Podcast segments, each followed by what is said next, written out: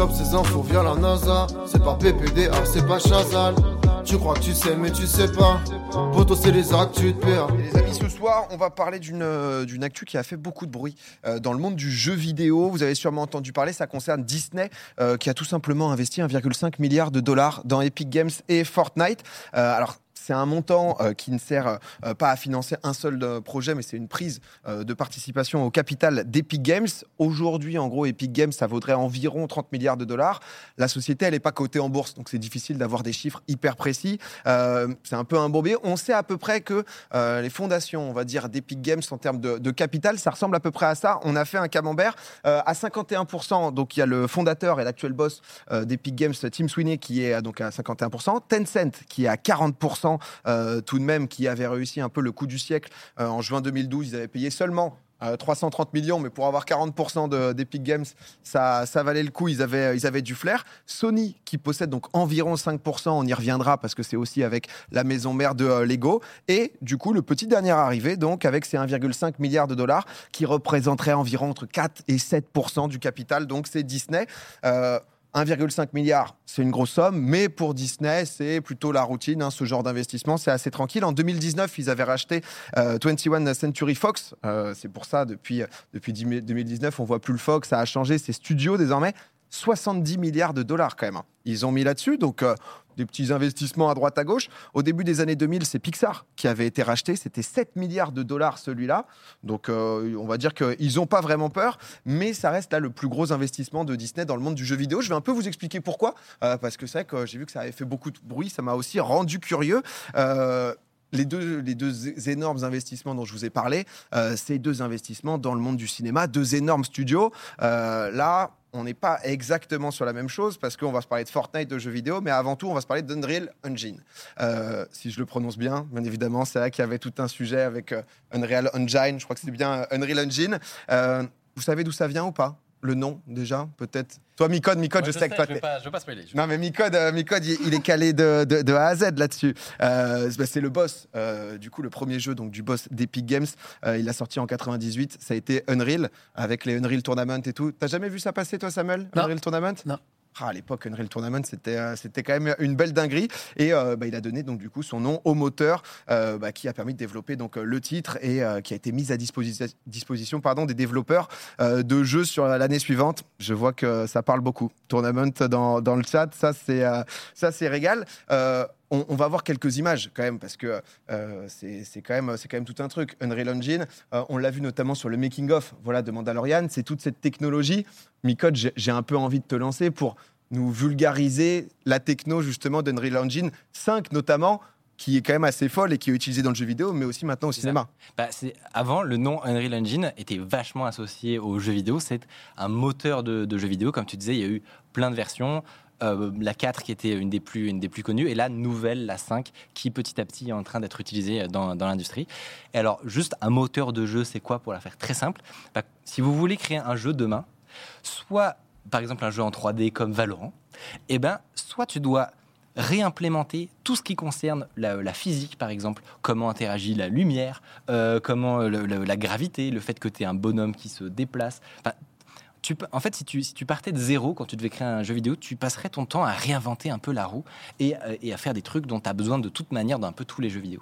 Donc, à un moment, ils ont dit stop et ils ont créé ce qu'on appelle des moteurs de jeu qui sont comme ça des librairies que les développeurs peuvent utiliser et qui embarquent plein plein de choses. Donc, il y a une liste astronomique de jeux qui tournent sur Unreal. On parlait de, de Rocket League, par exemple. Ouais. C'est un- ça tourne sur Unreal, mais il y en a vraiment. La liste est extrêmement longue. Euh, et donc, ça permet notamment de faciliter le côté multiplateforme, sortir sur les consoles et sur les PC en même temps. Tout ça, en général, c'est permis par le moteur de jeu. Et alors, la nouveauté, c'est que le monde du cinéma s'est rendu compte que ça commençait à devenir super, super réaliste quand même, cette histoire. Intéressant. Exactement. On est, bah justement, on a quitté l'époque de Unreal Tournament et de, et de Quake et tout ça. Euh, et et aujourd'hui, les, les jeux modernes, on se rend compte que ils arrivent à être super réalistes et on se rend compte même dans les textures, dans la, la lumière, donc comment elle interagit avec les, les particules. Enfin, tout a atteint un niveau où on peut parfois confondre, confondre ça avec le réel. Et pourquoi c'est intéressant? On peut se dire, bah oui, mais dans le cinéma, euh, on sait faire des effets spéciaux qui font plus vrai que nature. Alors, pourquoi ils s'intéressent aux, aux jeux vidéo en fait? Bah, La spécificité du jeu vidéo, c'est que c'est fait en temps réel. Et t'en parlais, générer des décors euh, réaliste en temps réel qui bouge, en fait, c'est- une, prouesse. C'est-à-dire que c'est- bien, bien plus compliqué que de faire des effets spéciaux a posteriori. Et du coup, il y, a, des gens très intelligents euh, qui ont popularisé ça, notamment avec la série The Mandalorian. Donc vous Pour avez, voir des vous images. avez vu des images. Euh, et, et ils se sont dit, et si on inversait complètement le processus de production Et plutôt que de tourner des films sur fond vert et de faire toute la post-prod après, si on faisait l'inverse, c'est-à-dire avant de, de faire nos scènes, on va modéliser On crée l'univers. on crée l'univers entièrement comme si c'était un jeu vidéo. Donc par exemple, pour The Mandalorian, on va créer cette galaxie comme si c'était un jeu vidéo. Et du coup, après, au lieu d'utiliser un fond vert pour nos tournages, on utilise des écrans géants. Et donc c'est littéralement des, studios qui sont installés avec des écrans LED monumentaux, euh, en circulaire comme ça, et sur, lesquels on installe les technologies de tracking sur les caméras pour faire en sorte que toi tu te balades dedans, la caméra te suit, et en fait la, la, la parallaxe, c'est donc c'est le fait que, que ce, qui, est projeté sur euh, cet écran 2D a- donne un, effet 3D euh, de- dans le, capteur de, la caméra, et ben c'est- c'est- cette parallaxe est, est simulée par, par le moteur de jeu. Mais c'est trop cool. En fait, c'est même trop cool pour les acteurs parce que souvent pour eux, il y a quand même une difficulté à tourner sur un, un fond vert. Enfin, je pense que le jeu d'acteur est beaucoup plus compliqué parce que tu peux pas te projeter. Mais là, si tu es vraiment dans un environnement qui est justement Bah, c'est bien disent, pour ouais. toi, enfin, c'est- ça doit être génial pour eux. C'est Ah c'est ouais. ce qu'ils disent, ouais. T'as la, la caméra qui, qui Ah ouais, c'est incroyable. C'est incroyable. C'est ça. Et merci Micode, j'ai envie d'avoir un Micode qui, qui est capable de me vulgariser des principes de temps en temps, juste un coin. Une petite parenthèse, le Unreal Engine, boum, tac, il est, il est Il offert. t'a fait ça comme ça. Comme ça, tout le monde, euh, tout le monde comprend. Mais, mais c'est vrai que du coup, bah, Disney et Epic Games, là, pour en revenir, bah, forcément, c'est des boîtes qui se connaissent, euh, qui se connaissent assez bien. Euh, pour tout dire, euh, la première collaboration entre eux, ça a commencé en 2017 en fait. C'est Epic qui avait rejoint à l'époque un programme d'accélération lancé par Disney pour pousser donc des startups euh, un peu innovantes. Donc euh, Disney déjà, ils avaient quand même un peu senti le coup. Ils s'étaient dit, ok, ça, ça a l'air d'être pas mal du tout. Epic, ils sont arrivés donc euh, dans le programme en juillet et en septembre sortait donc le mode Fortnite Battle Royale. Donc plutôt un timing quand même assez intéressant. Euh, derrière, c'est l'énorme succès qu'on connaît, hein, Fortnite euh, BR. Euh, il y a quatre mois là, d'ailleurs, je ne sais pas si vous avez suivi, mais six ans après, bah, ils ont ressorti donc du coup le Fortnite OG, donc sur la carte de base avec les armes de l'époque, etc. 44,7 millions de joueurs quand même qui ont joué en 24 heures, donc c'est absolument titanesque. Et cette puissance, Disney, ils se sont dit. Ok, il y a quelque chose, va falloir qu'on creuse un peu. Ils ont commencé à, bah, continuer la collaboration. C'était en 2019, ils avaient sorti donc le premier skin Black Widow.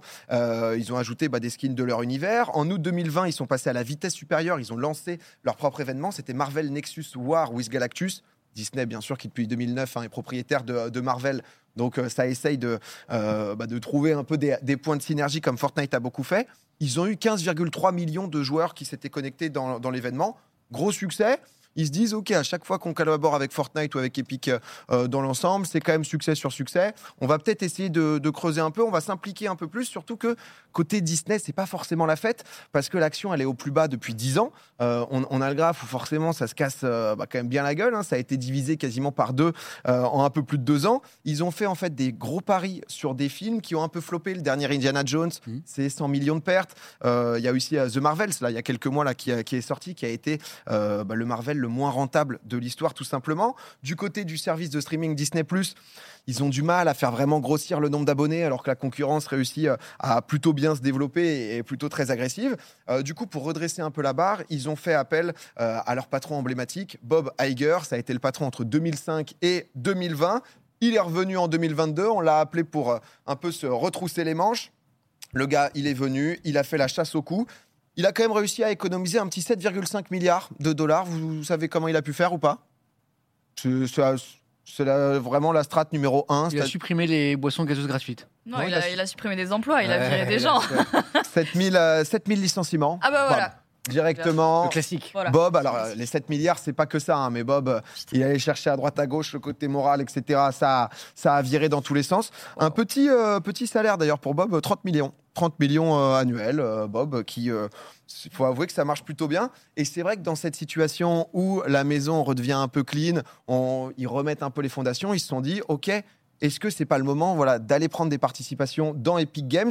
Le sale boulot donc, a été fait. Disney arrête de perdre des sous. Il est temps peut-être de tenter aussi une nouvelle stratégie, peut-être un peu moins connectée, euh, on va dire, à bah, Mickey Mouse, etc., où les nouvelles générations, tous les hits Disney, ça leur parle un peu moins. Ils se rendent compte que le côté MCU, ah, c'est vrai qu'ils commencent à l'avoir bien épongé. Quoi. C'est au bout d'un moment, les super-héros, tu te dis, il y en a combien? Qui, Ouais. qui est-il? D'où sort-il? Quelle histoire?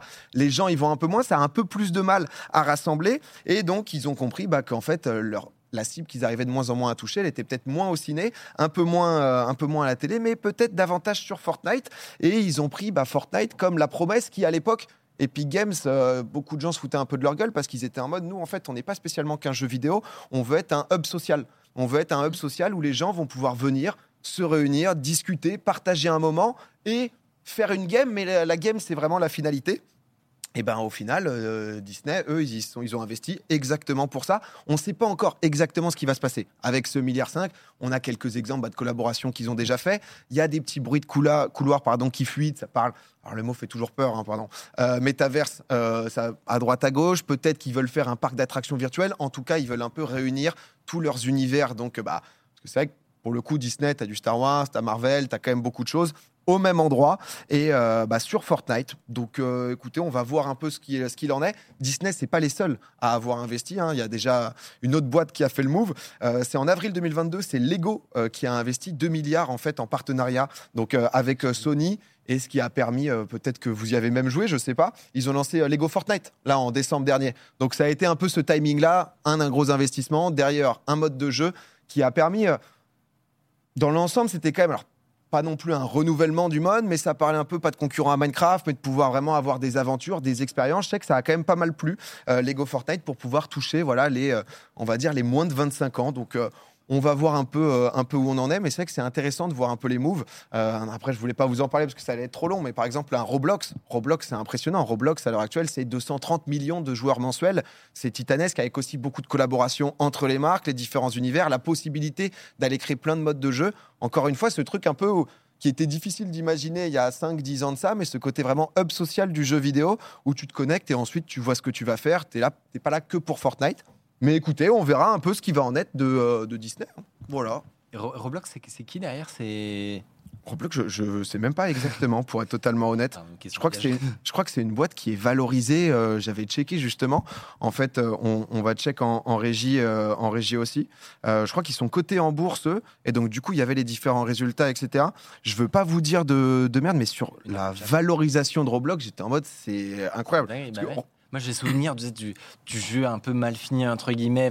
Enfin, Il y a une esthétique spéciale à Roblox. Et quand tu vois pour la première fois le, des, des images de jeu, tu te dis pas, Hmm, ceci est un banger mondial. Mais en fait, j'a- j'avais, on, on- on me confirme en, en régie, c'est 27 milliards la valorisation. Mais en fait, ils ont 48% des joueurs qui ont moins de 13 ans sur Roblox. Donc c'est vraiment une cible qui est encore beaucoup plus jeune, etc. Mais qui bah, intéresse.